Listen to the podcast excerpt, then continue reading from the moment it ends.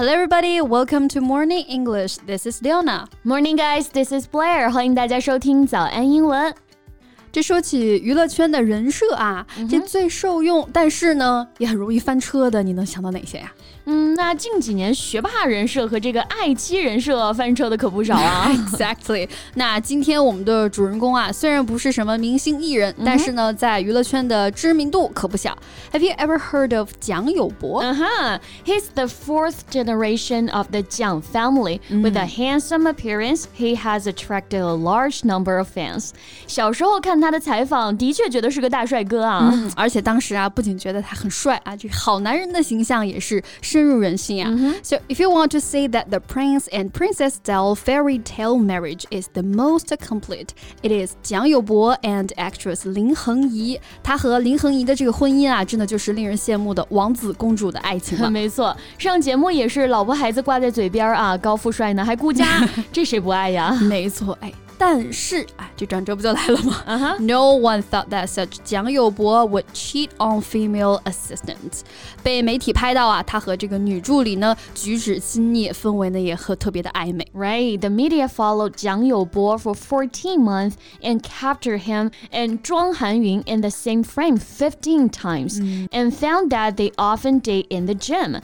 到底是出轨在前还是离婚在前？蒋友柏也不愿意谈及啊，他也不再是这种斯文霸。 总的形象了，就把自己练成了一个健硕猛男，就感觉有一种像是撕掉那层伪装哈，从里到外都开始做自己了。嗯，但是呢，前妻也因为他拖欠孩子的赡养费，把他告上了法庭。Well, let's talk about him and his collapsed fairy tale marriage.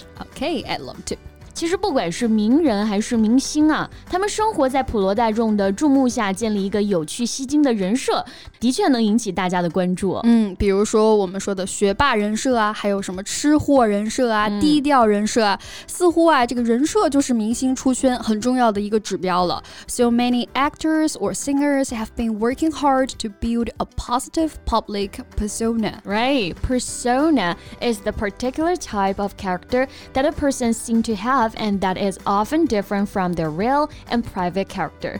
Persona，哎，这个单词字面意思是表面形象、表象人格，那就可以用来指人设，哎，这个意思了。尤其是一般情况下，可能和本人的真实品格还不太一致。嗯，比如说啊，我们可能看到这个明星在舞台上，哎，很外放、很活泼，但私下里呢，反而就显得有点内向了。嗯，like he had a shy, retiring side to his personality that was completely at odds with his public persona. persona，嗯，就不是说喜剧演员反而很多都是不开心的吗？嗯、那我们说的这种公众形象就可以加上一个 public 来表示，so public persona 或者是 public image，哎，都可以用来表示人设这个意思。没错，那我们所说的啊，什么打造人设呀、建立人设啊，可以用 build。或者 create 来表达就可以了。对，造人设很容易，那现在翻车的也不少啊。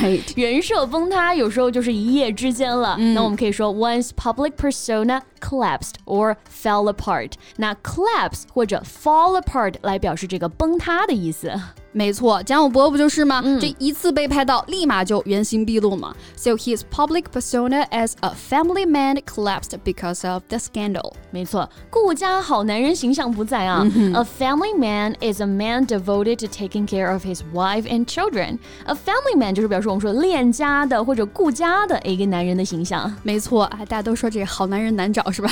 但你说要做一个顾家的好男人，其实还真不难呢。For example, Paul goes home every night after work and never likes to spend time away from his wife and kids. He's a real family man. 那下班回家不常离开妻子和孩子，范本就在这儿了啊！大家赶紧学起来。那曾经的蒋友柏也是这样的、嗯、，He fell in love with 林恒怡 at first sight，一见钟情，苦苦追求六个月，林恒怡呢才答应交往的。没错，那交往之后就是进展提速了，而且呢是奉子成婚、嗯、，so it's a shotgun marriage for those two。shotgun 哎，这个比较有意思啊。嗯、它字面意思是猎枪，没错。这个词呢，在 shotgun marriage 里面啊，它有一点点强迫的含义在。嗯、shotgun marriage 它本意就是有了孩子，被迫哎提前结婚了，也就是我们说的奉子成婚。所以也有个表达啊，shotgun wedding。嗯，没错。那虽然林恒怡啊对于奉子结婚呢有一些迟疑，但是呢婚后蒋永博的态度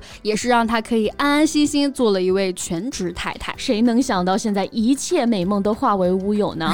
还要跟前夫讨要赡养费。All her dreams have gone up in smoke。没错，so go up in smoke，意思就是化为乌有了。Yeah，go up 这个表达意思非常丰富啊。嗯，常见的有比如说上涨、上升，嗯，也指爆炸，哎，突然燃烧起来，like go up in smoke。字面意思是燃烧起来之后呢，大冒烟儿。那其实可以指计划这些啊，化为泡影，化为乌有。So if a plan or some work goes up in smoke, It fails or you cannot continue with it. 嗯，其实呢，从蒋友柏之前的言论中啊，就可以看得出他的温文儒雅呢，也不是他的全貌。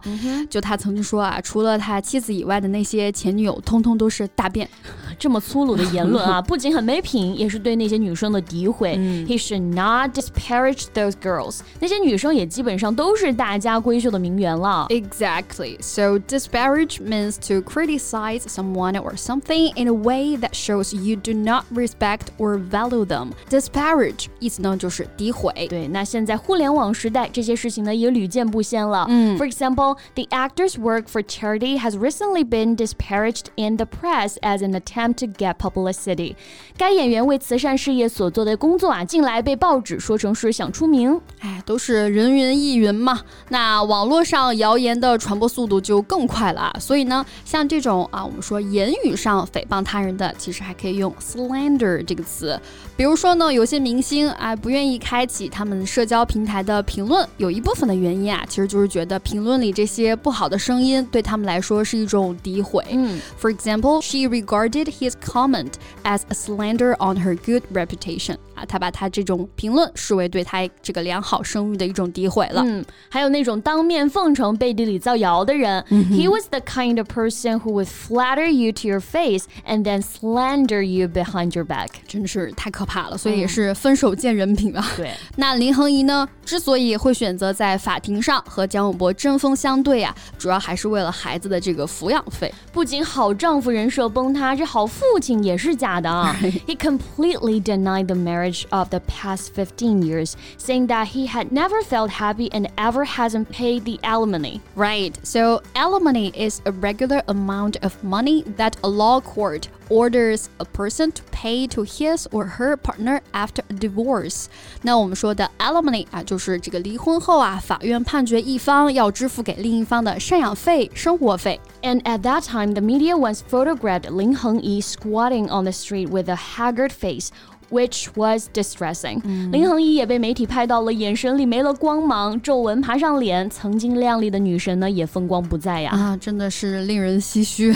So regardless of the truth of the divorce between the two, it is a fact that the 15-year marriage finally shattered. 十五年的豪门童话婚姻破碎啊，真心换来的伤痛也只能慢慢去治愈了。没错。well, that is all the time we have for today, and hope you guys can live a sweet life by yourself. Okay, thanks for listening, and this is Leona. This is Blair. See you next time. Bye. This podcast is from Morning English. 学口语就来早安英文。